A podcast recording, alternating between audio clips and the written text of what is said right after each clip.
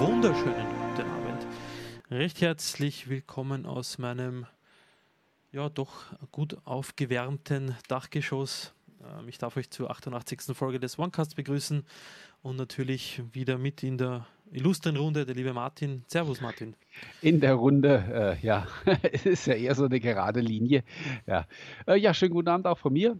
Äh, bei mir ist nicht mehr geil. Ich bin ja sonst auch immer so am Stöhnen hier, aber äh, bei mir ist heute nicht so heiß. Also wir hatten heute auch echt kühle 24 Grad oder so. Es hat ein bisschen geregnet. War eine willkommene Abwechslung nach den letzten Tagen.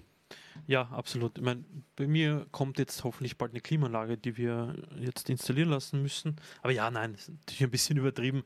Äh, heute ein bisschen kühler, Gott sei Dank, und der Ventilator da hier neben mir da.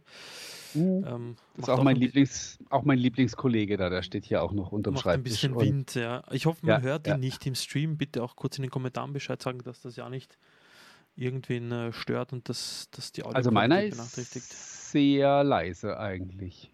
Ja, der, der glaube ich, der, den hört man wahrscheinlich, hoffentlich nicht. Also bitte Bescheid Oh, ich habe sogar, ich habe das Fenster auf, merke ich gerade. Das mache ich normalerweise immer zu, das, äh, weil wir sind so die Haupteinflugschneise hier vom Rettungsdienst und so. Das oh. heißt, die, äh, die blasen immer hier vorbei und dann wird es sehr laut.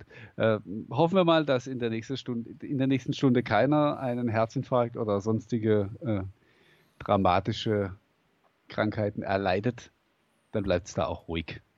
Ja, ruhig geblieben ist es nicht in der letzten Woche. Wir oh, haben da einiges äh, aufzuholen, Martin. Mhm. Ähm, ja, womit fangen wir denn am besten an? Thema Nummer eins würde ich sagen, oder? Also Dramatur dramaturgisch natürlich eher schlecht. Normalerweise ja erst gegen Ende und nach der dritten Werbepause. Aber bei uns ist ja alles ein bisschen anders. Und von daher lass uns doch mal mit dem Surface Duo direkt einsteigen. Äh, wie viele davon hast du schon vorbestellt?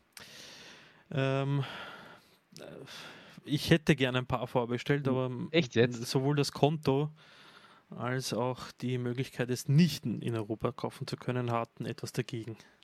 Ja, ah, wobei das nicht, die Nichtverfügbarkeit in Europa ist natürlich ein theoretisches Hindernis, aber äh, praktisch gibt es ja die Möglichkeit, äh, das doch zu kaufen äh, über solche Versandanbieter, die ja die praktisch das Ding, also die einem eine Postanschrift in den USA verschaffen, wo das dann Ach, hingeschickt voll, ja. wird und mhm. die das dann weiterleiten. Ich selber habe es auch noch nie gemacht. Ich kenne aber ein paar Leute, die auf dem Weg schon Geräte importiert haben. Mir persönlich ist es ein bisschen zu heiß, weil äh, mal abgesehen davon, äh, dass das ja, dass ich keine Ahnung habe, was passiert, wenn das Ding zum Beispiel unterwegs verloren geht, mhm. äh, wer dann haftet und wie gut es versichert ist, äh, ist natürlich auch das Thema, ähm, dass dir das Ding kaputt gehen kann. Und dann hast du ja hier auch keinen Service oder so in Deutschland. Und das ist, ja, jetzt bei einem, bei irgendeinem so 100-Dollar-Gerät oder so, da kann man sich diesen Spaß noch machen. Da ist das Risiko noch überschaubar. Aber wir reden ja hier über, ja, ein bisschen mehr Geld. Richtig, ja. 1399 Dollar in der kleinsten Ausstattung mit 128 Gigabyte Speicher. Das ist natürlich eine Ansage und ja, wirft uns eigentlich auch schon so direkt in die Diskussion rein äh, über das Gerät selbst. Hat dich der Preis überrascht? Auf den ersten Blick ja und dann, wo ich auch mit dir ein bisschen geschrieben habe über die Thematik, ähm, dann wiederum nein, ähm, weil wir am Ende des Tages über ein Surface sprechen und ich könnte mich nicht erinnern an einen Augenblick in der Geschichte dieser Hardware Division, dass ein Surface-Gerät jemals äh, überraschend günstig gewesen wäre. unter dem Attribut des Schnapper äh, verkauft worden wäre. Äh, das ist wohl wahr. Ähm, das stimmt. Die, die, auch, auch die Geräte, die jetzt, sage ich mal, nicht so stark nachgefragt waren, waren doch immer auch vom Preis her einigermaßen stabil. Und ich gehe davon aus, dass es auch beim Surface Duo der Fall sein mhm. wird.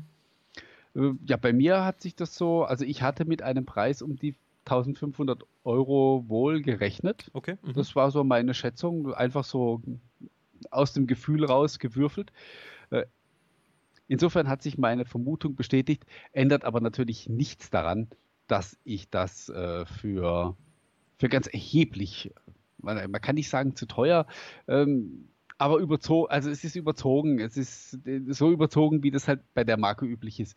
Aber mhm. ich glaube, ähnlich wie damals beim Surface Book, war das tatsächlich eine bewusste Entscheidung. Also auch wirklich den Preispunkt zu hoch anzusetzen, um einfach ein Statement abzugeben, zu sagen, das, was wir machen, ist einfach besser als, als das von allen anderen und deswegen muss das das teuerste sein.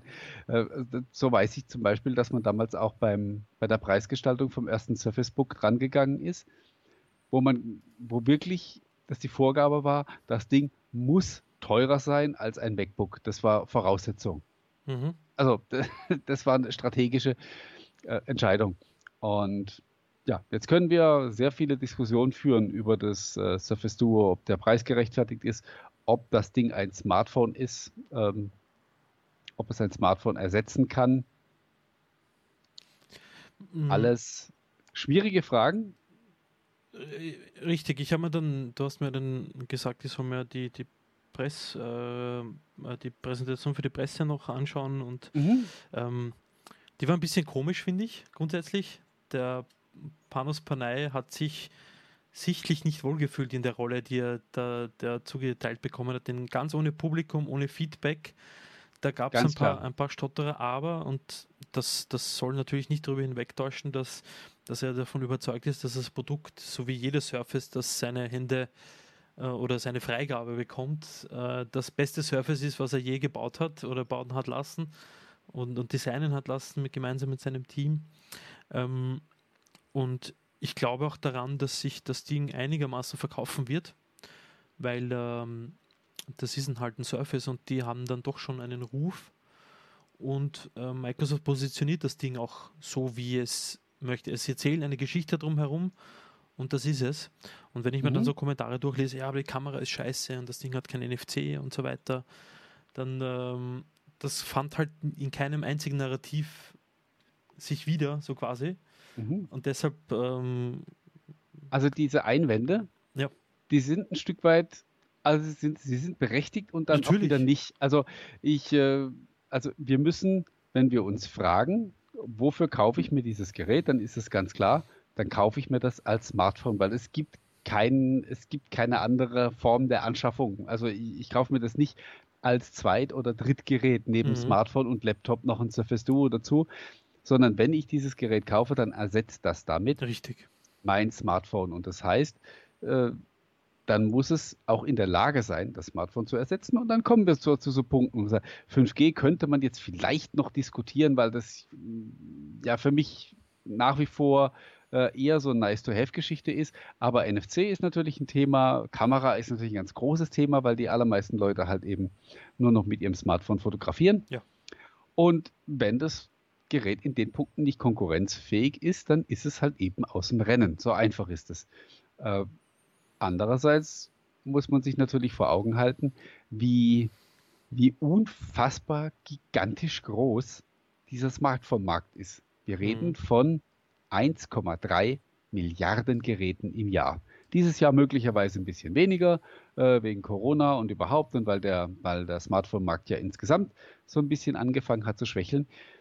Das heißt aber, wenn du ein einziges Prozentchen haben möchtest von diesem Smartphone-Markt, ja, dann musst du 13 Millionen Geräte verkaufen. Was ziemlich sicher nicht passieren wird beim Surface Duo. Ich habe keine Ahnung, was, die, was Microsoft für, für interne Zielsetzungen hat oder wie viele Geräte das sie verkaufen müssen, um, mhm. um einfach um schwarze Zahlen zu schreiben.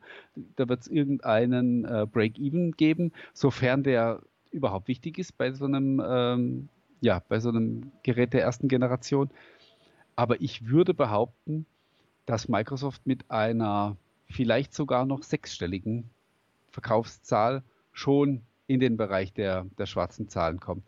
Und wenn dann wird es ja. mhm.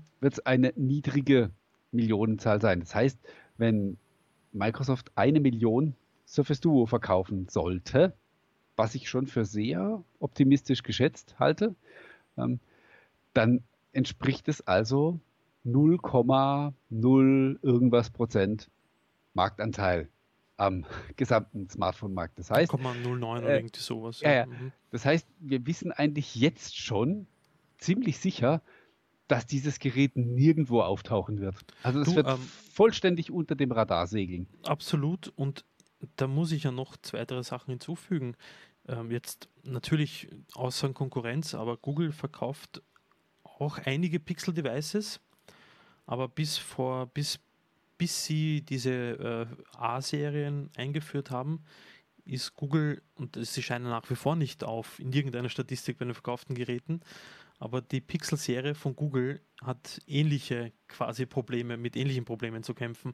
Und zwar, dass die Dinge auch nur von Enthusiasten gekauft werden, was ja doch preislich nicht äh, sehr attraktiv im Vergleich zum Konkurrent sind. Und ähm, quasi ein, ein Konkurrent, wenn man so möchte, ist das Galaxy Fold.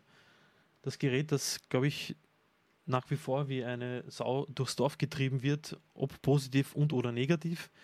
Das Ding ist überall Medien, faltbares Gerät, hinher. Ähm, du siehst das in der Media Coverage sehr, sehr häufig.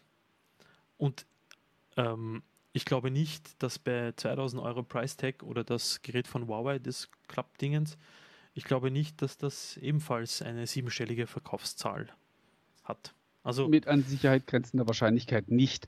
Genau. Und ähm, wie gesagt, darum um Stückzahl geht es hier, glaube ich, gar nicht. Und genau. deswegen hatte ich auch gesagt, man sollte sich unbedingt die Präsentation nochmal anschauen oder den Blogpost lesen, weil ich, äh, ich halte es auf der einen Seite für völlig fair zu sagen, dass dieses Ding als Smartphone zu keinem der bestehenden Geräte irgendeine Art von Konkurrenz ist. Das ist, mhm. das ist in Ordnung, das sozusagen. Das kann man auch ganz ohne, wie soll man sagen, ohne verbissenen Gesichtsausdruck oder so über die Lippen bringen, sondern das ist halt einfach eine, eine ganz simple Tatsache.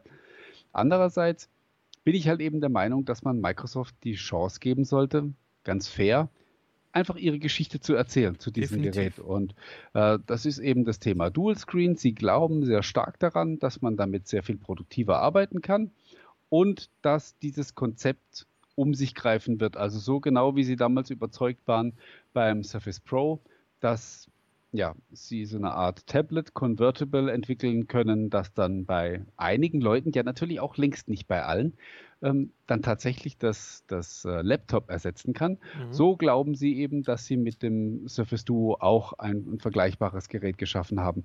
Ob das so kommt, wir werden sehen. Äh, wir werden es äh, ja wahrscheinlich in Form von Zahlen niemals erfahren, fürchte ich. Äh, wir werden also zumindest die, für die erste Generation wahrscheinlich nicht. Ja, für die Marktforscher wird es einfach zu geht es im Rauschen unter. Die werden das Ding gar nicht finden in den Statistiken. Microsoft wird leider, gehe ich von aus, wie üblich, keine Verkaufszahlen kommunizieren. Haben sie ja bei den Surface-Geräten noch nie gemacht. Mhm. Insofern werden wir nie erfahren, wie erfolgreich oder erfolglos das äh, fürs Duo dann tatsächlich war. Ja. Was ähm, ähm, einen Punkt, den ich jetzt noch sagen wollte, den habe ich jetzt aber vergessen. Äh, ach Mist, das ärgert mich jetzt. Vor allem, ähm, ja, das Gerät kann man ja mit nichts anderem der, derzeit vergleichen. Was, was vielleicht noch herankommt, ist einerseits eben das Galaxy Fold, wo die zweite Generation jetzt im September raus vorgestellt werden sollte, und auf der anderen Seite ähm, das LG Velvet, glaube ich, mit so einem Pseudo-Dual-Screen. Ähm, äh, Screen-Cover, was man da installieren kann. Aber selbst da, selbst die Geräte sind nicht wirklich damit vergleichbar, weil die ganzen Software-Anpassungen, die hier von Microsoft Hand in Hand mit Google, mit Amazon, Spotify soll angeblich auch so ein, so ein Dual-Screen-Feature fürs Duo bekommen und so weiter. Also das Ding kann man nicht mit nichts am derzeit am Markt verfügbares vergleichen, egal von welchem Hersteller. Mhm. Und deshalb finde ich es einerseits gut, dass sie es machen und andererseits finde ich es eben dann erst recht schade, wenn man sich dann die Kommentarspalten einerseits von großen Herausgebern durchliest, aber auch auf der anderen Seite von teilweise von einigen ähm, Online-Publikationen, die das quasi dann Dead on Arrival äh, betiteln. Ähm, ich finde das ein bisschen hart, das Ganze dann mit so einer Schlagzeile, ohne sich jetzt quasi vielleicht ein Stückchen näher damit auseinanderzusetzen, beziehungsweise es einfach auf sich zukommen zu lassen, was das Ding dann tatsächlich kann, ob jetzt die Kamera tatsächlich so furchtbar ist oder nicht, sei mal dahingestellt. Wissen wir ja noch gar nicht, ne? Genau, ja. aber ja. das Ding gibt es so noch nicht. Äh, in der Funktionsart und Weise zumindest mal nicht. Und deshalb, meine ich, habe selber natürlich den hohen Preis sehr kritisiert, zumal da kein Stift bei dem Preis dabei ist, wo man nochmal 100 Euro investieren muss, was ja. dann schon ein bisschen ja, komisch ist. Aber dennoch, ähm, ja, das ärgert mich halt ein bisschen. Ja, ich meine, ich gehe halt auch davon, also ich gehe auch davon aus, dass die, dass die Reviews ähm, ja die Geräte entsprechend zerpflücken werden, äh, sie vergleichen werden mit, mit den anderen ja, Smartphone-Flaggschiffen. Wie gesagt, ist, es ist ein Stück weit okay, ja. ähm, aber äh, ich finde, man muss dann halt eben zumindest auch immer die, die Sache zu Ende erzählen und sagen, genau. dass es halt hier um, um einen eigenen Formfaktor geht. Und eine Sache, die mir auch nicht aus dem Kopf geht, ist die, ähm, was hätte Microsoft denn sonst für eine Alternative gehabt? Also außer einen neuen, außer einen neuen Formfaktor zu bringen. Gar keine. Sie hätten, sie hätten ein Smart, also sie hätten ein in Anführungsstrichen stinknormales Android-Smartphone bauen können. Das hätte alle Features haben können, NFC, drahtloses Laden, super Weltklasse-Kamera, alles, was man eben ansonsten so noch äh, an, an Ausstattung von einem echten Flaggschiff erwartet. Und trotzdem wäre es unterm Strich halt einfach nur ein weiteres Smartphone am Markt gewesen. Du bringst es auf den Punkt, genau. Mhm. Und also wo liegt da, wo liegt da der Benefit? Also, dass Microsoft so ein Gerät nicht entwickelt, um davon 20 Millionen Stück zu verkaufen und den, den Markt von hinten aufzurollen, das, das ist klar, das ist nicht ihre Zielsetzung. Ähm, sie wollen in erster Linie Software an den Mann bringen und sie glauben eben, dass sie in Zukunft ihre Software besser verkaufen können, wenn sie so ein Gerät haben, so ein Dual Screen. Und äh, ich glaube auch tatsächlich, dass Microsoft selbst noch gar nicht so weiß, wer denn eigentlich dann am Ende die Zielgruppe für dieses Gerät wird. Richtig.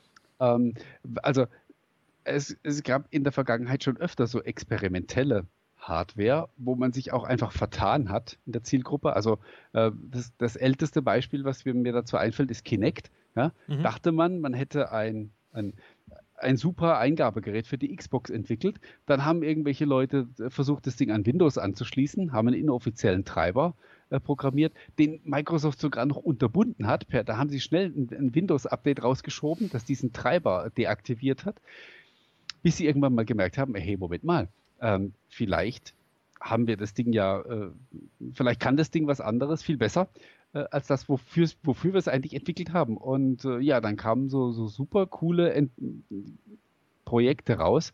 Bei, mit Kinect für Windows an der Xbox hat es nie eine Rolle gespielt. Sie haben es ja dann trotzdem nochmal versucht mit der Xbox One. Ganz schrecklich in die Hose gegangen.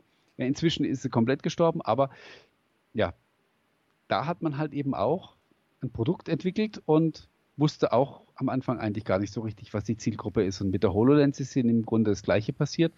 Das war auch eigentlich erstmal so als Consumer-Gerät gedacht, äh, bis man gemerkt hat, okay, die Consumer interessiert es eigentlich gar nicht so sehr. Äh, dafür äh, reißen uns die Business-Kunden das Ding aus den Händen, egal was wir für einen Preis dafür aufrufen. Ja. Und ja, beim Surface Duo, wir werden sehen. Also vielleicht wird das ein super Produktivgerät und äh, viele Firmenkunden kaufen das.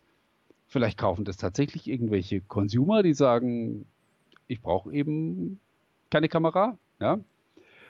Und ja, vielleicht kaufen es auch einen Haufen Gamer, ja, die ja sowieso ein bisschen, bisschen freigiebiger sind mit, mit, mit der Kohle und sagen, das ist genau, also in Verbindung dann mit dem Cloud-Streaming, das ist jetzt endlich der, das Xbox-Handheld, was ich mir immer gewünscht habe mhm. von, von Microsoft.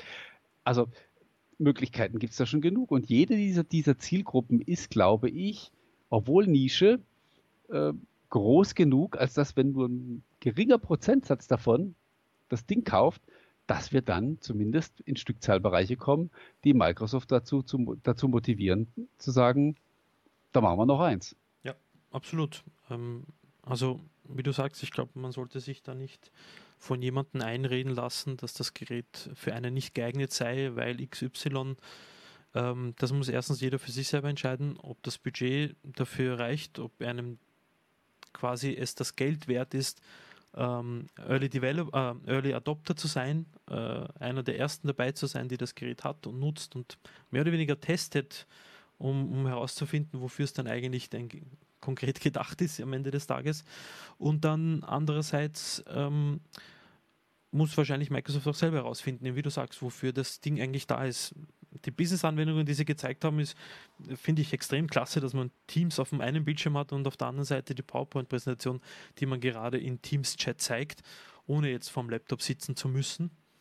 Ähm, sei es auch dann, dass ich mal, wenn ich fünf Minuten Ruhe habe und eine PowerPoint-Präsentation vorbereite, dass ich äh, meine Spotify-Playlist abspielen kann und äh, um, um, mich ab, nicht ablenken zu lassen von jemand anderen. Oder weiß nicht, dass ich mir mal in einer Pause eine Folge auf YouTube ansehe. Also ich glaube, den Fehler darf man nicht machen das, da gehe ich auf einen Kommentar ein, ist, dass jemand, der das Ding B2B kauft, also ein Unternehmen seine Mitarbeiter kauft oder ein Unternehmer sich das selber kauft, dass er nach seinem 10-Stunden-Tag das Ding weglegt und der Tag damit vorbei ist, sondern er ist auch ein Consumer und der konsumt dann auch YouTube, Spotify, Netflix oder sei es auf einem Flug oder sonst wo. Also diese, diese harte, strikte Trennung zwischen Business und Privatnutzung, die gab es einmal ja, vielleicht. Die gibt es ja sowieso nicht mehr. Aber die gibt ja. es nicht mehr. Und mhm. ob die Kamera gut oder schlecht ist, äh, wie es auch da geschrieben wird, dass die Kamera nicht brauchbar sei, man weiß es ja nicht. Wir so. wissen es gar nicht. Also ich bin, da, ich bin da auch wirklich gespannt. Cool, äh, richtig cool wäre natürlich, aber das ist jetzt natürlich nur äh, geflaxt, äh, wenn die Kamera sensationell gut wäre. Momentan weiß das keiner. Also es, es wurde ja nichts gezeigt in der Präsentation. Ja, äh, gut, das lässt sich schon nicht auf eine gewisse Deutung zu. Wenn es nicht der Fokus war, dann wird man. Aber oh. Samsung hat in seiner letzten Präsentation beim Note äh, geht, 20 Ultra geht, auch die Kamera nicht angeschnitten. Ähm, ja. Und dann ist es so, also die, rein die, die reinen technischen Daten der Kamera sind zwar nicht sonderlich beeindruckend, aber das, äh, das muss nicht unbedingt was heißen. Also wenn du guckst, äh, ja, das, das Pixel hat ja zum Beispiel auch äh, eine sehr unscheinbare Kamera, nur eine Linse und macht trotzdem sensationell gute Bilder.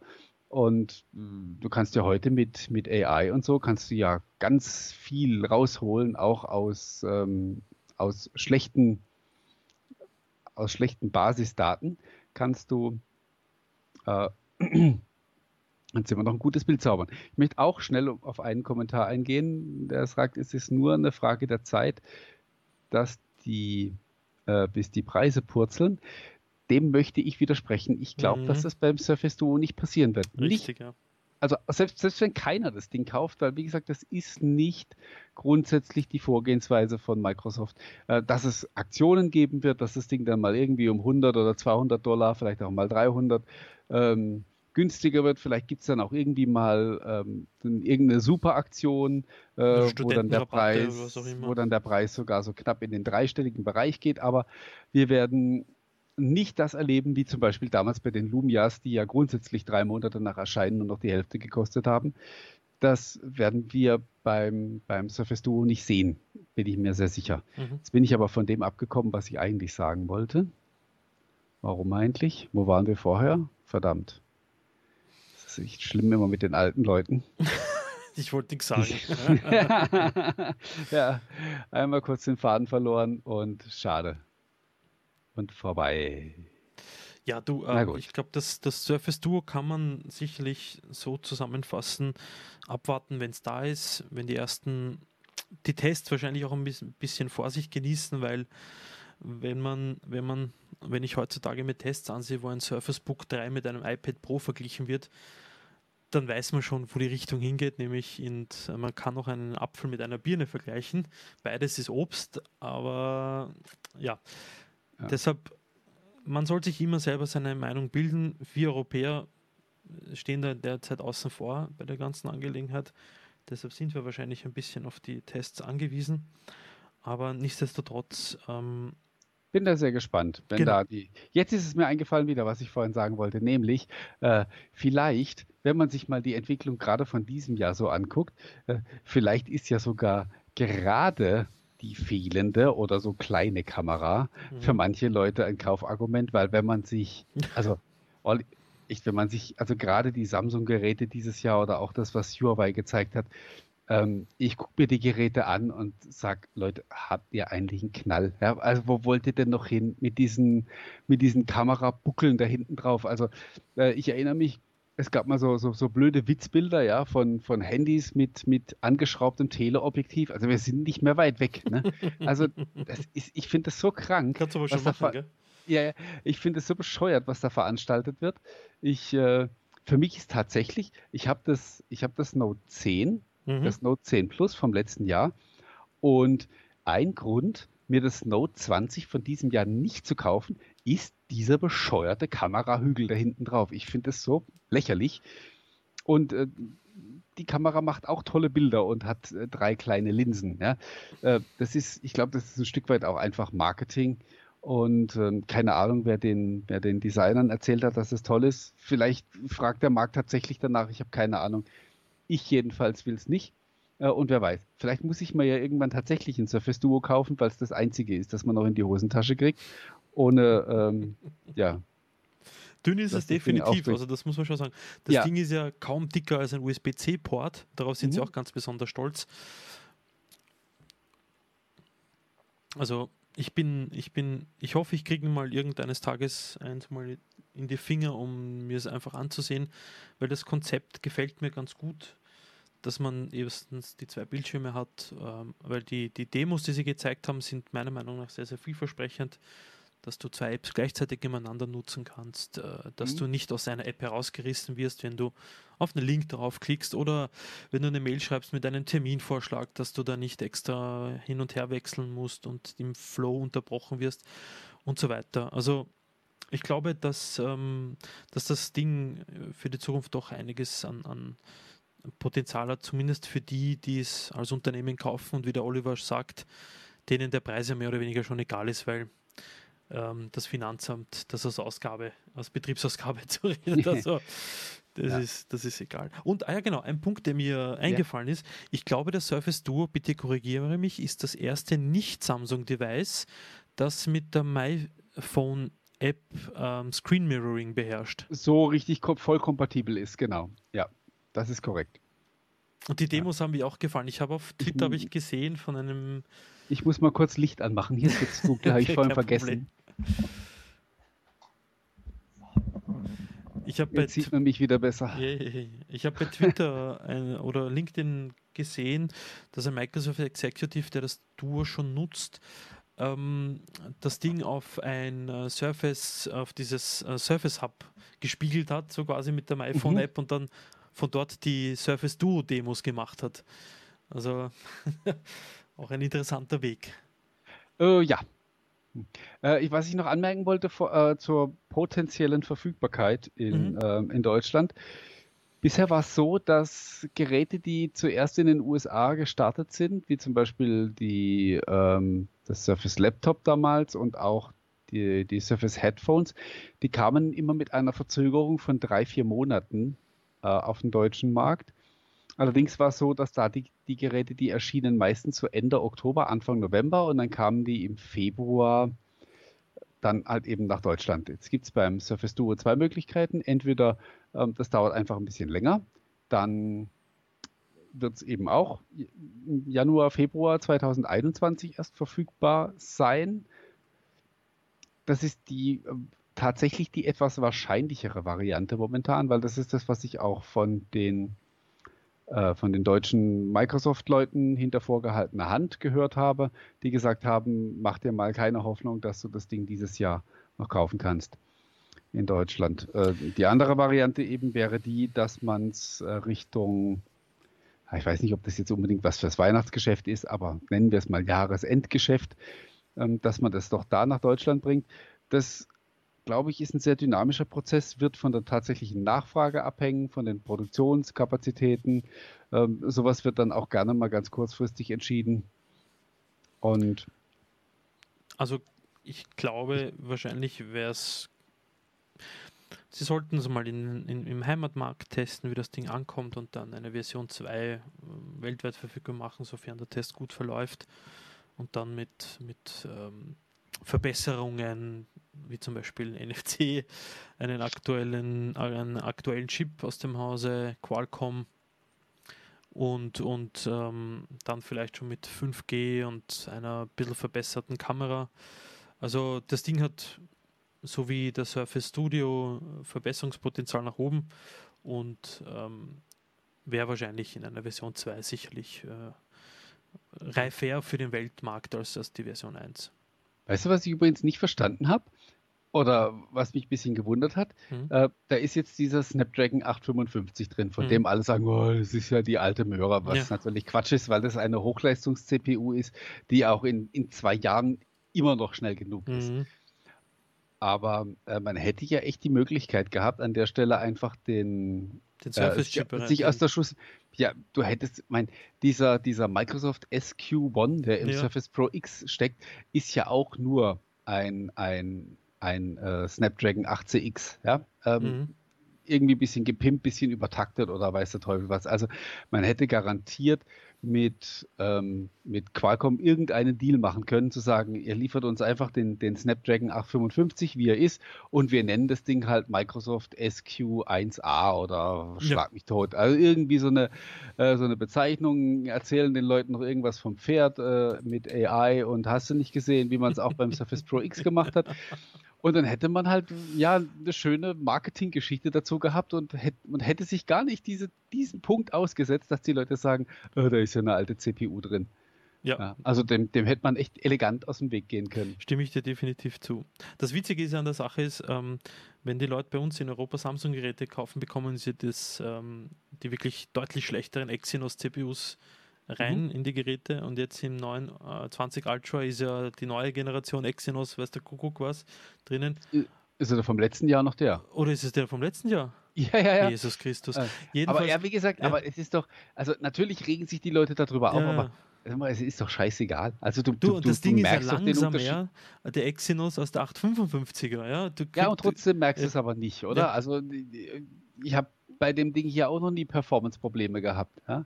Das ist so ein Problem, das, das hast du nur, wenn du es weißt. Ja? Wenn du dich nicht drum kümmerst, dann, dann hast, du auch, hast du auch keinen Stress. Absolut richtig, ja. Gut. Mike, äh, keinen Stress hattest du, glaube ich, heute während deiner Flugstunden, die du. Äh oh doch, ich hatte sehr viel Stress. das habe ich anhand deiner Screenshots äh, so versucht zu deuten dass es heiß herging in der Luft, mm, als, äh, als Kapitän Martin Geuss abgehoben ist. Äh, erzähl, wie, wie war dein Testflug? Ja, also morgen kommt ja der Microsoft Flight Simulator 2020 offiziell raus. Ich habe freundlicherweise von Microsoft vorab schon einen Key bekommen und durfte schon mal ein bisschen äh, testen.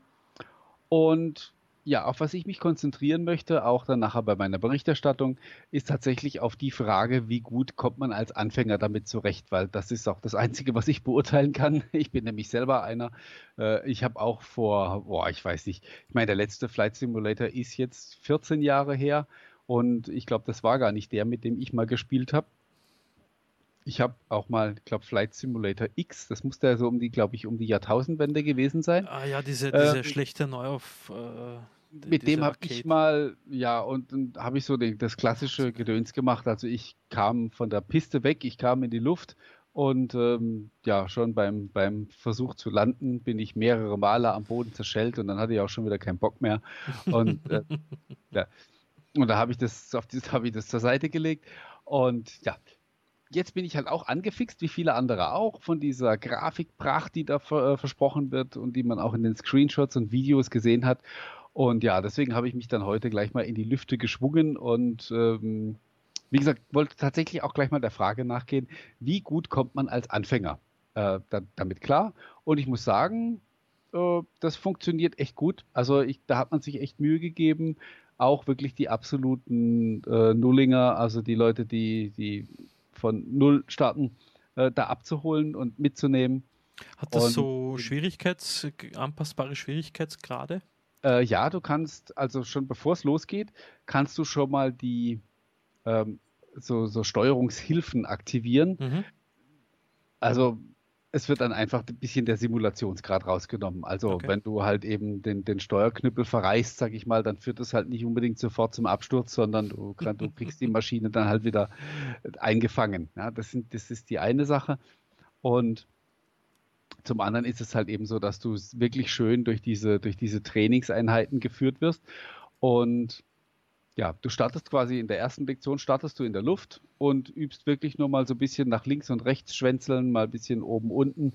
Äh, so einfache Sachen und äh, so arbeitet man sich dann vorwärts. Irgendwann darfst du das Ding auch mal starten und ja, dann irgendwann äh, wird das dann so zusammengefügt, das bisher Gelernte und dann darfst du eben halt auch mal versuchen, das Flugzeug zu landen, was bei mir im ersten Versuch ja gelungen ist, nur nicht im gewünschten Zustand. Äh, ja.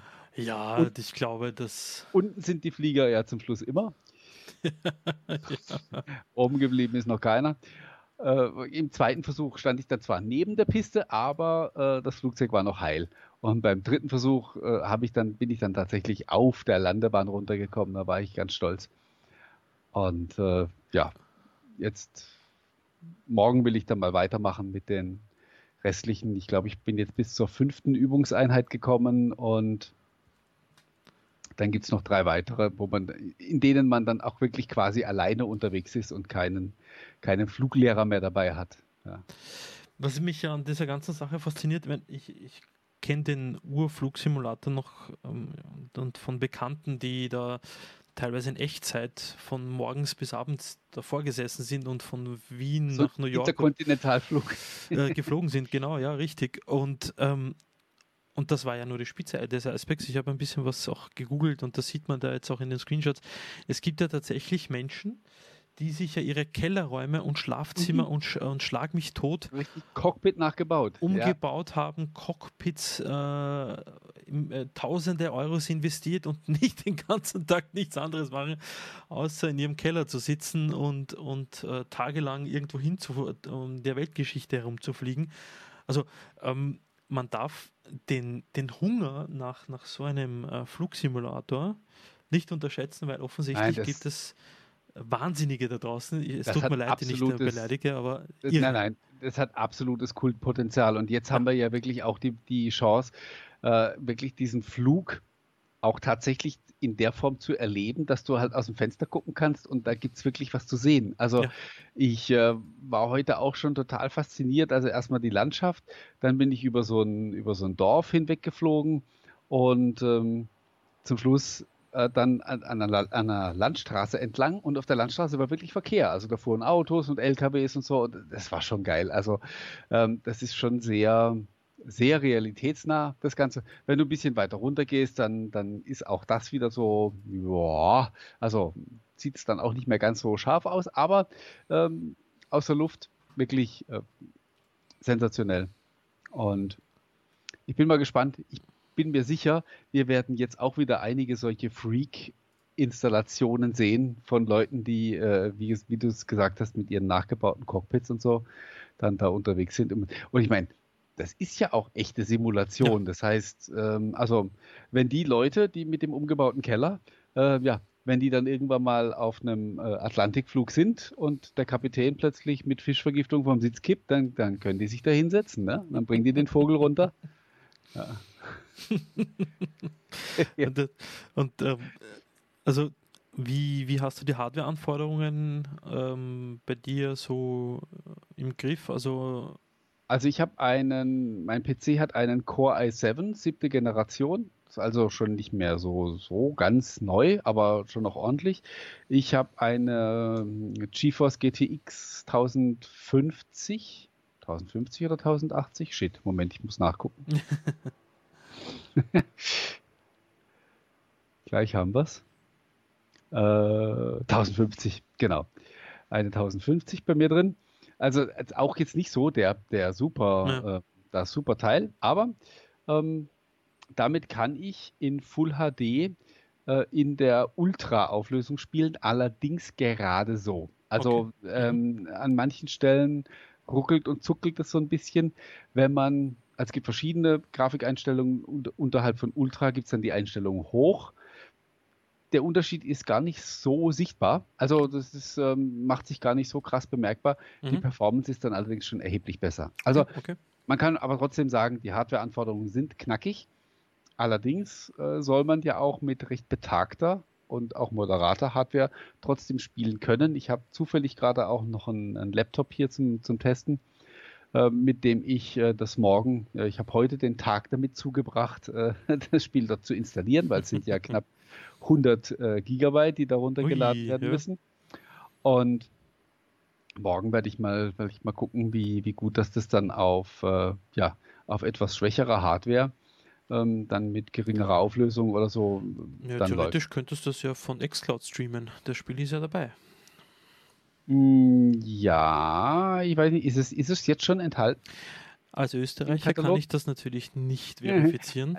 Moment, aber du bist ja auch, also ähm, der, das, das Game Streaming startet am 15. September auch bei euch, oder? Ich ähm, meine, Österreich, Deutschland, Schweiz sind sind dabei. Hoffentlich. Also derzeit werde ich immer damit vertröstet, dass es in meinem Land nicht verfügbar ist und ich natürlich wie VPN wieder mich nach Deutschland einwählen muss. Du mit welcher App machst du? Machst, nimmst du die Game Streaming? Mit der Streaming App, genau. Mhm. Äh, welch, jetzt muss ich auch noch fragen, welchen, welchen Game Pass hast du? Ultimate? Genau, den mit Gold und, und, und, und mit den Spielen, ja. Ja, dann äh, lade dir mal, es gibt von der Xbox Xbox Game Pass App für mhm. Android äh, eine Beta-Version im, im Store. Äh, lade dir die mal runter, weil mit der geht nämlich seit letzter Woche Montag auch schon das, das Streaming. Und mit der Xbox würde ich. Game Pass. Beta. Und mit der würde ich behaupten wollen, müsstest du auch in Österreich spielen können. Das schauen wir uns dann nochmal gleich näher an. Weil mich ärgert das so ein bisschen, es gibt ja keinen Unterschied, ob ich jetzt in Deutschland hocke oder in Österreich hocke. Ähm, wir haben sogar hier in Wien eine Azure äh, bla bla bla herum, Datenzentrum herumgurken. Also ich sitze quasi an der Quelle und sollte besten Ping und besten Speed bekommen, aber mhm. Ja, nachdem ja Österreich nicht zur Deutschlandregion gehört, sondern zur Schweiz, Italien und Co. Äh, im Microsoftschen Regionen denken, ist das natürlich dann wieder eine andere Geschichte. Aber das äh, füllt eine ganze eigene Sendung. ja. Ähm, ja, das, das Game Streaming hatten wir heute eigentlich auch auf dem, auf dem Trapez, äh, auf, der, auf der Agenda drüber zu reden. Äh, haben wir jetzt, sind wir ja jetzt schon mittendrin. Ja, während du die Game Pass Beta App installierst und mhm. gleich mal guckst, ob es funktioniert, dann haben wir für die Österreicher gleich eine Information. Jetzt kommt übrigens der Rettungswagen, hört man ihn schon? Mm, nee. Noch nicht, ne? vielleicht haben wir Glück. Ähm, ja, 15. September geht's los. Alle, es geht. Siehst du? Mensch, hat sich die Sendung sogar für dich heute schon, hast du auch was gelernt, siehst du, obwohl du ja eigentlich was lernen solltest. Oh, das ist ganz, ganz schlecht für die Produktivität in der Firma. Ah, jetzt hört man es. jetzt hört man es. Da liegt jetzt ja jemand im Sterben. Jetzt ist er gleich auch schon wieder vorbei. Jetzt ist er schon wieder weg. Gut, also 15. September geht es los für alle. Wer die Game Pass Beta App installiert, so wie der Mario und Marian jetzt gerade, der kann auch jetzt schon loslegen. Ich vermute mal, dass es auch schon die finale Version ist. Man will auf, der, auf die Art und Weise wahrscheinlich einfach nur mal ein bisschen äh, Nachfrage und Nachfrage testen und Serverstabilität und so weiter mal ein bisschen auf die Probe stellen. Cool. Das muss ich gleich teilen. Ein Freund von mir, der wartet drauf. Danke. Siehst du, man lernt nie aus. Gut, dass wir ja, einen Podcast machen, sonst wäre ich ja, am 15. September ange angesäuert. Ja, ja. Vielleicht solltest du einfach mal ein bisschen hoch. Jetzt deine Kamera weg. Ja, yeah, das setzt ähm, immer wieder aus, dieser blöde Dings. Und jetzt wieder da. Vielleicht solltest du auch öfter mal Dr. Windows lesen, da kriegst du solche Informationen. Ich lese täglich, aber. Ja, ja, ja, aber anscheinend. Nur Schlagzeilen. Sachen. Ja, ja, ach so, ja, und guckst die Bilder an. Ja, ich kenne das. ich arbeite mal noch an einem Format, ja, wo man quasi durch Überschrift und Artikelbild schon alle Informationen bekommt, die man. Äh, das nennst du dann bitte Marian-Modus. Äh, gute Idee. Ja, also wäre ich jetzt so nicht drauf gekommen, aber. Yo. Game Pass ähm, launcht am 15. September, wie wir jetzt wissen, und schon jetzt testbar für auch Österreicher in der das Game Pass Beta. Den Game Pass gibt es natürlich schon länger. Ähm, äh, Xcloud Streaming natürlich, Entschuldigung. Ähm, wird das, das bleibt aber Xcloud als Name? Äh, nein, die, also in der letzten Ankündigung war auch von Xcloud noch nicht die Rede. Und ich glaube, man spricht jetzt einfach nur noch von Xbox Cloud Streaming. Also das Ding hat irgendwie keinen eigenen Namen und ist quasi auch einfach ein Feature vom Game Pass Ultimate. Das war ja auch so eine, eine Frage, wie, wie sie das wohl vermarkten werden. Also in welcher Form das dann Mehrkosten bringt und so. Und äh, also Mehrkosten eben jetzt dann eben in der Form, dass man, wenn man äh, den Game Pass schon hatte und auch jetzt äh, Cloud Streaming nutzen möchte, dann muss man halt eben auf den Game Pass Ultimate upgraden. Wobei man wiederum mhm. sagen muss, äh, selbst wenn man nicht am PC spielt, was ja auch im Game Pass Ultimate enthalten ist, war ja eigentlich die Kombination aus Game Pass und Xbox Live Gold, das man ja eh braucht, für, wenn, man, wenn man eine Xbox hat, äh, war ja jetzt schon teurer als, als der Game Pass Ultimate. Von daher ist der sowieso ein sogenannter No-Brainer gewesen. Ja. Ja. Äh, kurze Zwischenfrage: Der Tech-Coach fragt dich, was für ein Headset, den du da hast. Ähm, ja, ich wollte eigentlich keine Schleichwerbung machen. Hm. ähm, oder ich kriege auch kein Geld dafür. Ja, wir haben auch das nicht einmal irgendwo Hashtag Dauerwerbesendung eingeblendet hier. Nein, gar nicht. Äh, also das Ding ist von Bayer Dynamic. Äh, jetzt habe ich den Namen schon wieder vergessen. Ich habe ihn dir vorhin gesagt. Ich glaube MMX 300 heißt das Ding. Sowas, ja. Mhm. Und haben die mir letzte Woche geschickt, bitte, bitte es zu testen, was ich jetzt gerade hier tue. Ähm, das klingt aber, hören, dass es gut klingt. Fantastisch für, für ein, für ein Headset-Mikrofon. Du hörst dich nicht, normalerweise hören die sich so ein bisschen dumpf, äh, also nicht gut an und in dem mhm. Fall. Gut, das ist aber auch, glaube ich, sackteuer. Also äh, irgendwie 239 oder 249 Euro. Also es, es kostet auch schon Geld. Ja. ja. Der Klang ist übrigens auch sehr gut. Also für das mich könnte es eine Idee lauter sein, so mhm. wenn ich, wenn ich den Hahn richtig aufreiße. Das ist der, der 50 plus Hebel da auf der Seite.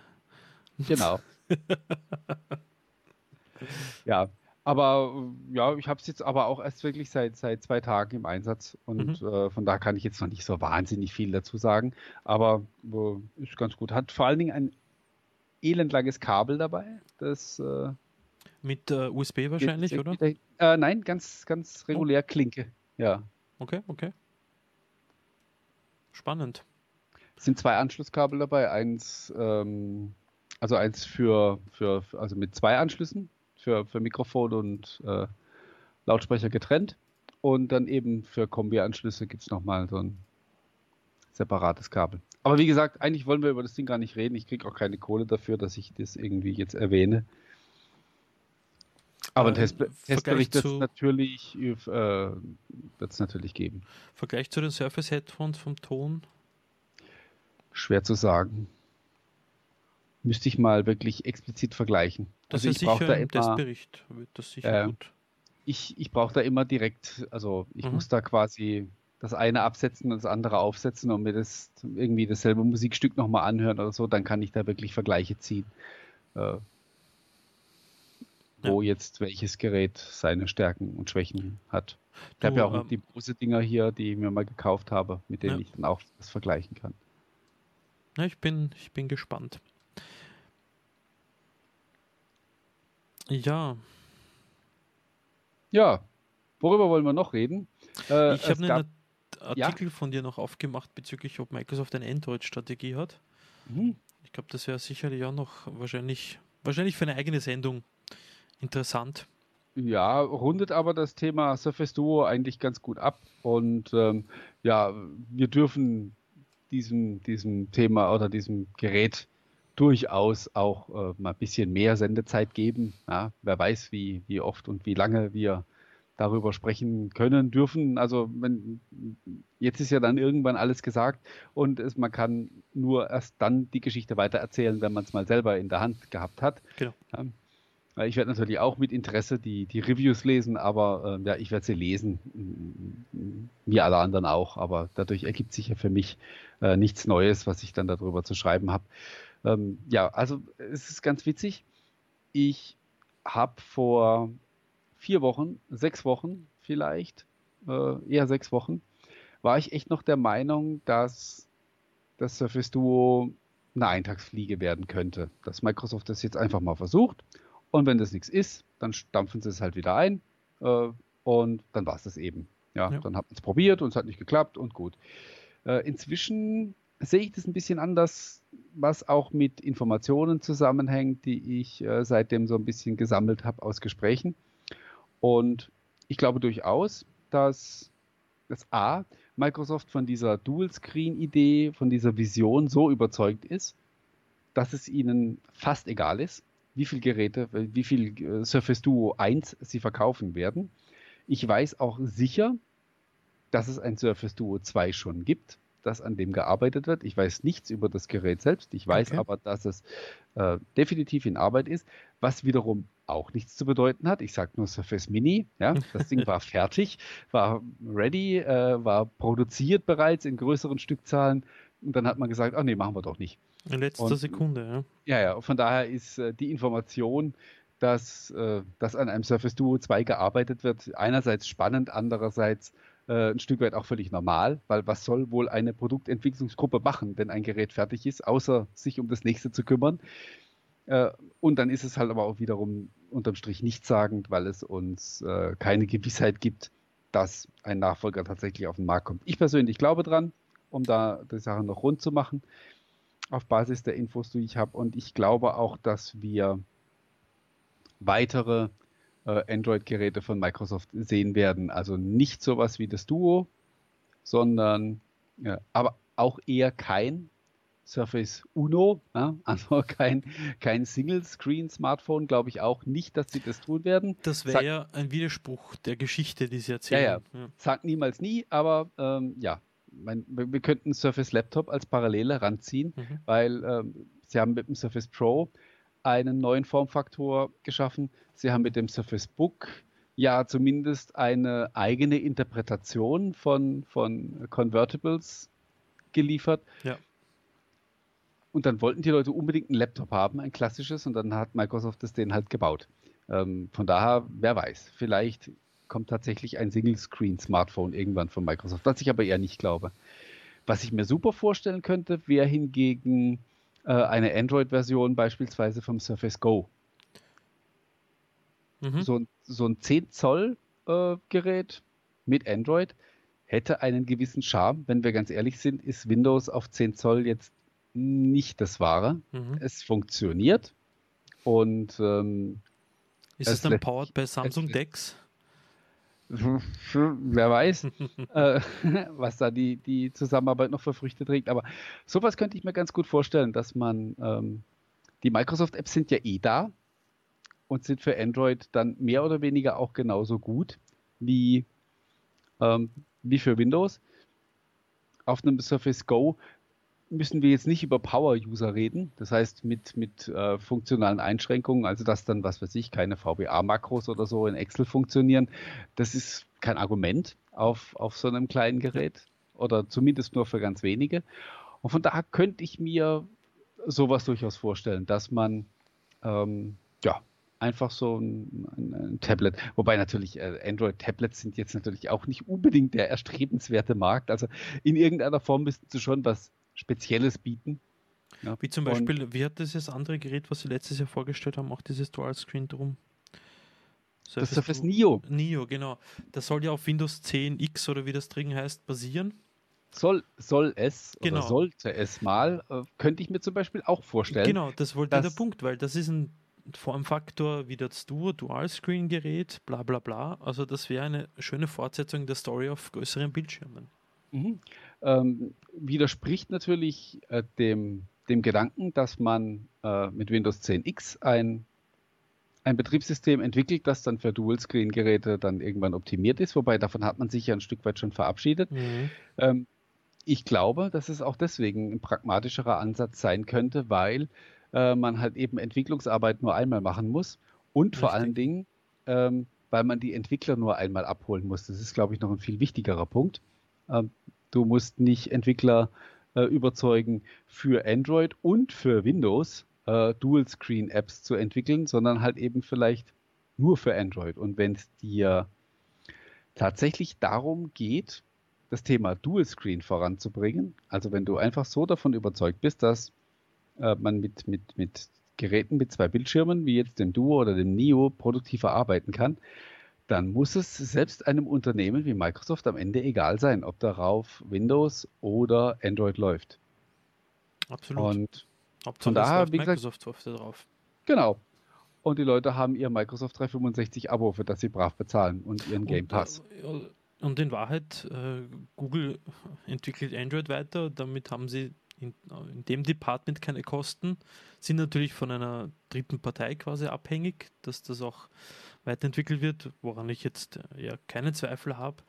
Und sie können dann ihre Anpassungen und wie sie meinen, dass das System am besten ähm, funktioniert und optimiert werden soll, dann noch oben drauf stülpen, was wofür Android ja ganz gut geeignet ist, so wie, ja. so wie Windows de facto. Sehr modular aufgebaut. Du kannst da Sachen hinzufügen oder entfernen, die du nicht haben möchtest oder haben möchtest. Und Google auf der anderen Seite ist sicherlich froh, jemanden, einen ganz großen Partner bei der Hand zu haben. Ähm, auch wenn man sich äh, ansieht, dass ein Google Executive das Duo letztens auf Twitter abgelichtet hat und damit posiert hat. ja. Und das ist schon mal eine Geschichte, weil Google hat ja auch seine eigenen Devices da und mhm. also absolut, absolut. Also ähm, das ist schon eine spannende Partnerschaft. Und Microsoft hat ja auch angekündigt, dass sie aktiv sich an der Android-Entwicklung beteiligen wollen um eben das Thema Dual Screen voranzubringen. Mhm. Und ja, was Besseres kann sich natürlich auch Google gar nicht wünschen, als dass da jemand äh, mit Gas gibt. Und wenn das dann äh, abfärbt und andere Android OEMs auch darauf abgehen und solche Geräte entwickeln, dann ja, dann darf Microsoft für sich reklamieren, dass sie diese Entwicklung in Gang gesetzt haben. Dann sind sie so ein bisschen der Anführer bei dem Thema. Und Google freut sich natürlich auch, weil sie, äh, weil ihre eigene Plattform damit äh, gestärkt Richtig. wird. Du siehst es ja, bei, das, ich glaube, da schließt sich der Kreis wieder mit der Einführung der Surface Devices damals 2012. Ähm, haben sie eine neue Geräteklasse geprägt und erschaffen und diese auch meiner Meinung nach auch ähm, natürlich mit ein paar Unfällen wie einem Surface RT oder einem Surface 2, aber im Großen und Ganzen hat sich das Narrativ, das man damals begonnen hat zu erzählen, ähm, zu, einem, zu einer Geräteklasse entwickelt, die ein Vorbild für OEMs ist und auch ein bisschen ein Benchmark, dass man quasi noch besser wird. Und noch innovativer und, und noch mutiger, was die Designs betrifft. Und natürlich auch, und wenn man sich die Preisstruktur der Industrie ansieht, auch ein bisschen ähm, sich nicht davor schämen sollte, einen Premium-Preis zu etwas verlangen, was auch Premium ist. Also ich hätte vor ein paar Jahren keine 13, 14, 1500 Euro für einen Laptop ausgegeben. Aber jetzt kann ich das, weil ich weiß, hey, ein Surface hat 8 GB und 256 GB SSD für 1400 Euro. Dann nehme ich doch ein HP Envy, das genauso viel kostet, aber mehr, mehr bietet, aber qualitativ hochwertig ist. Ja. Mhm, mhm. also, und das ist genau das, was sie ja auch wollten. Ja. Also Microsoft wollte mit dem Surface Book damals ja auch oder mit dem, generell mit der Surface-Reihe äh, tatsächlich ja auch die Preise heben im, im, im, im Windows OEM-Bereich und äh, haben am Anfang nicht alle verstanden, also auch die OEMs nicht. Ähm, inzwischen aber hat sich da schon die, diese Erkenntnis durchgesetzt und ja, äh, die Geräte, die Windows-Geräte sind im Schnitt teurer geworden. Äh, äh, allerdings auch umgekehrt, also du kriegst auch mittlerweile für 500, 600 Euro äh, super geile Geräte, ja. die, ähm, die auch alles können, aber du kannst eben, wenn du willst, äh, auch mehr Geld ausgeben und bekommst richtig schöne Premium-Hardware dafür. Und äh, das ist durchaus auch ein Trend, ähm, ja, den, den sich, den, den Microsoft für sich reklamieren darf, dass sie da ähm, voranmarschiert sind. Und nicht nur das, äh, ich glaube, wenn man sich die Geräte von, wann war das Surface 3? 2014, glaube ich. Weiß ich jetzt auswendig dass, das diese graue Farbe quasi definiert hat mhm. und auch den Formfaktor von heute, den der Surface trägt. Ähm, wenn man sich die Hardware von damals ansieht, also damals waren so äh, auch die teuren Geräte hässliche, schwere, dicke Plastikbomber, ja. die man sich wirklich, wo, wo, wo man sich geschämt hat, die in der Gegend und, und auch wenn man sie überhaupt in der Gegend herumtragen konnte, weil sie so schwer und hässlich waren, also richtige Prügel und Knüppel, hässlich und, und ähm, nicht herzeigbar und dann auf der anderen Seite jemand mit der MacBook neben dir sieht, so ein so schönes Unibody-Ding, ähm, und sich dann ansieht, wie sich die Industrie dann doch in schrittweise bewegt und weiterentwickelt hat. Allein wenn man sich jetzt die XPS-Serie ansieht, das XPS 13, XPS 15, sensationell schöne Geräte, eben die HP Envy Devices. Ähm, Acer hat, ich glaube, sieben Meilenstiefel angezogen, was, was Qualität und, und, und Qualitätsanmutung betrifft. Ja, ähm, absolut. Asus Gaming Notebooks werden endlich auch Razer, also was Razer Jahr für Jahr da hinstellt, also ich glaube, da kann man, kann man recht froh sein. Und wenn das Ganze ja. jetzt doch. Jetzt ist Samsung wieder mit dabei, auch ja, super geile Geräte. Stimmt, also hast du es ja bei dir auf ich, der.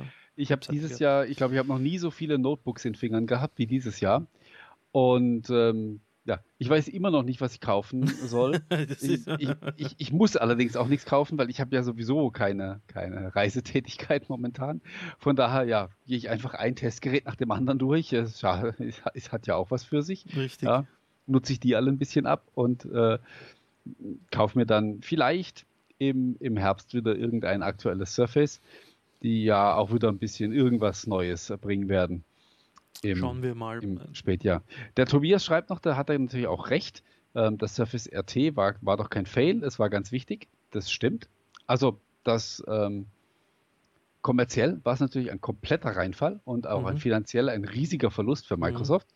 Aber es war ein Arschtritt für Intel, äh, die sich danach heftig bewegt haben und äh, ja, ihre, ihre Atom-Plattform aus dem Boden gestampft haben, beziehungsweise die weit nach vorne gebracht haben. Und somit äh, hat das hat Windows RT damals eine ganz wichtige Entwicklung angestoßen, die es dann aber natürlich selbst nicht mehr miterlebt hat. Von daher ja kommerziell maximal unerfolgreich, äh, technologisch aber sehr wichtig. Und das Gleiche erleben wir momentan gerade wieder mhm. mit, Windows, mit Windows on ARM, wobei es ja jetzt den Anschein hat, äh, dass Intel zwar auch den Tritt in den Hintern gespürt hat, aber dass er sich diesmal eher so ein bisschen ins Stolpern gebracht hat. Also ähm, die gehen irgendwie auf recht ungemütliche Zeiten zu, glaube ich. Also sie werden von, sie werden von unten äh, so ein bisschen eingekreist, dadurch, dass die, dass die ARM-Plattform leistungsfähiger wird. Und äh, ja, und im, im Performance-Bereich äh, sehen Sie momentan ja von AMD wirklich nur die Rücklichter. Ja. In der Tat, also das wird noch ein wirklich heißer Herbst und äh, ich bin echt gespannt, was Microsoft mit dem Surface Pro X macht. Ähm, wie die Zusammenarbeit, die weitere Zusammenarbeit mit Qualcomm aussieht in dieser Hinsicht. Ähm, auch in Anbetracht der Tatsache, ich halte es für, mm, ähm, wie soll ich sagen, der Move von Apple auf ARM 100% und dass sie Intel abstoßen, halte ich jetzt für äh, leistungstechnisch oder Wurst, aber so wie es immer in der Vergangenheit war und es auch sein wird in Zukunft, äh, wenn Apple von der Klippe springt, springen alle nach. ähm, so werden auch viele auch in dieser Hinsicht äh, Apple folgen. Wo ich aber glaube, dass es äh, Qualcomm einen Tritt in den Arsch braucht. Und Qualcomm braucht einen Konkurrenten, dieser ist Apple, aber marktanteil technisch uninteressant. Ähm, es braucht einen zweiten Player, im ARM-Bereich, der, der wie AMD Intel in den Arsch tritt, braucht es jemanden auch, der Qualcomm in den Arsch tritt. Und deshalb wäre es interessant, wenn Nvidia ARM kaufen würde mit seinen eigenen CPUs da oder SoCs den Markt vorstößt. Vielleicht wird es wer anderer, aber das wäre durchaus interessant, was da weiter passieren würde. Durchaus. Wer weiß, vielleicht passiert ja in den nächsten 14 Tagen irgendwas Spannendes an dieser Front. Und ähm, ja, möglicherweise sind sogar wir in 14 Tagen schon wieder da. Ähm, dann hätten wir aber endgültig, glaube ich, die große Serie gestartet. es, sich, es, es, wird sich, es wird wahrscheinlich klappen, weil wir kommen am 31. aus Florenz zurück. Okay.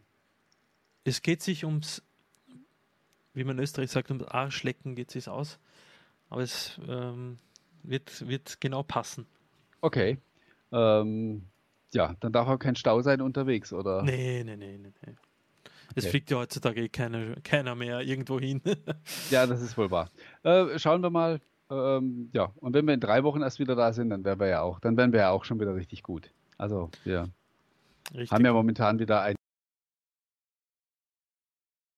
die wir schon lange nicht mehr Jetzt hatten. Ist er wieder ja. da? Du hattest einen kurzen Aussetzer. Wer ist wieder da? Ich ja, du bist wieder also, da. was ja. Schweinerei. ja, Unverschämtheit. Wahrscheinlich war ich schon im Feierabend. Es ist auch eine Unverschämtheit, dass es schon 21.35 Uhr ist, aber wir müssen uns noch äh, den Abend schön ausklingen lassen. Ja, ich glaube, ich fliege jetzt noch eine Runde. Äh, der Martin fliegt jetzt noch schnell nach New York rüber. Äh, ich hau mich vor den Fernseher mit einem Gläschen Wein und ähm, somit verbleiben wir euch fürs Zusehen zu danken. Äh, bis zum nächsten Mal. Danke und tschüss, Papa. Ciao.